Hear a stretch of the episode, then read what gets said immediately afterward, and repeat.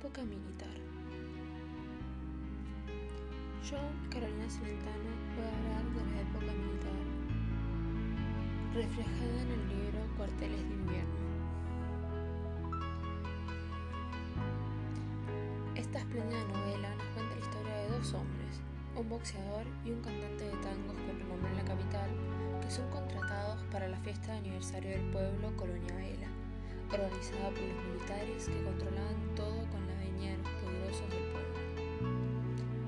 personajes solitarios, pero con una dignidad toda prueba, que a poco se van viendo envueltos en problemas con la persona más importante del pueblo, el doctor Avilagallo, y los militares, que se sienten dueños de todo y cometen todos los abusos y atropellos propios de esta época, esta época de dictadura militar. Pero, ¿qué es la dictadura militar? Una dictadura militar es una forma de gobierno autoritario en donde las instituciones ejecutivas, legislativas y judiciales son controladas por las Fuerzas Armadas que impiden cualquier forma de control democrático y social.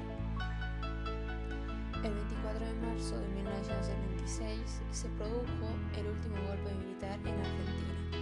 Fueron años muy duros en los que se perdieron muchas vidas, por eso usa la expresión nunca más cada vez que alguien se refiere a este periodo oscuro de nuestra historia.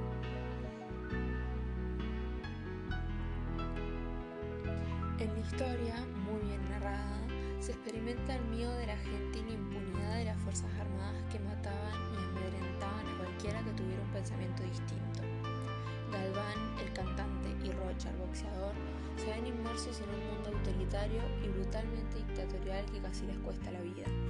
La impactante entrevista de Galván con el militar de más rango, el teniente coronel Suárez, quien le dice que abandone la ciudad debido a sus oscuros antecedentes que constaban en una carpeta recién llegada de la capital, lo que sorprende a Galván ya que desconocía toda esta situación.